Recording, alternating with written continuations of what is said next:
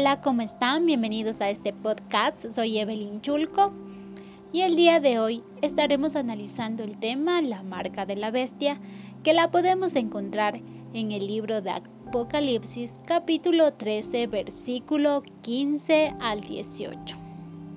En estos libros encontramos que se narra a una bestia que hará que todas las personas, desde el más pequeño hasta el más grande, se ponga una marca en la mano derecha o en la frente. Finalmente nos dice, el que tiene entendimiento cuente el número de la bestia, pues es número de hombre y su número es 666. Para entender este pasaje, debemos comprender que el Apocalipsis pertenece a un género llamado Apocalipto, que fue creado para expresar a través de símbolos y metáforas el sufrimiento que estaban atravesando los creyentes y seguidores de Cristo en su momento. El segundo objetivo con el que se escribió el Apocalipsis fue el de dar esperanza y consuelo al pueblo.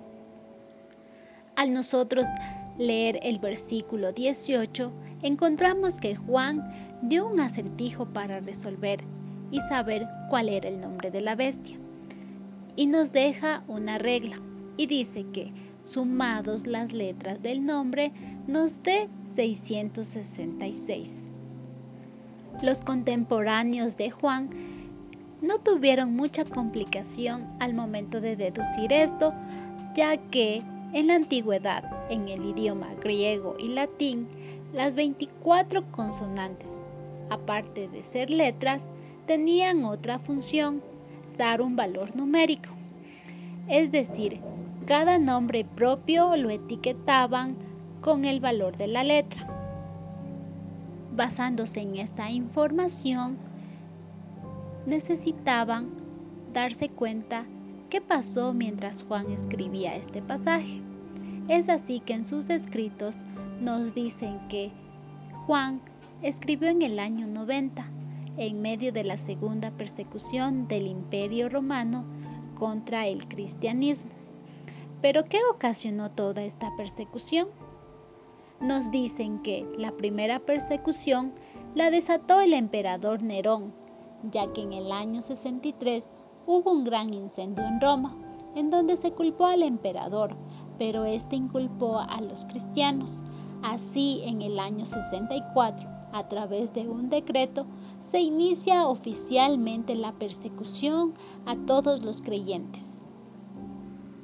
Es decir, este decreto hizo que todos sus predecesores continúen con la misma persecución a todos los que creyeran en Cristo. Así se inicia la segunda persecución en donde se encontraba Juan. Esta la inició el emperador Domiciano, que se dice fue mucho más severo que Nerón. Por ello se cree que los nombres de estos emperadores representan a la bestia del Apocalipsis. Cuando se contó cada letra del nombre Domiciano y Nerón, arroja la sumatoria de 616. Pero ¿qué pasa si en la Biblia está escrito 666? De igual forma, se menciona que este sería el número original, pero que en la transición del griego al latín hubo una confusión. Con estos datos nosotros como cristianos podemos concluir que el problema no es el número y tampoco hay que satanizarlo sino el problema es quién porta. Y además, conocer que la profecía se va contextualizando a nuestros días, es decir, cada época tendrá su bestia, pero nuestro testimonio será el mantenernos firmes pese a toda circunstancia y vencer como Él ha vencido, tomando como ejemplo aquellos mártires que dieron su vida por creer en Cristo Jesús.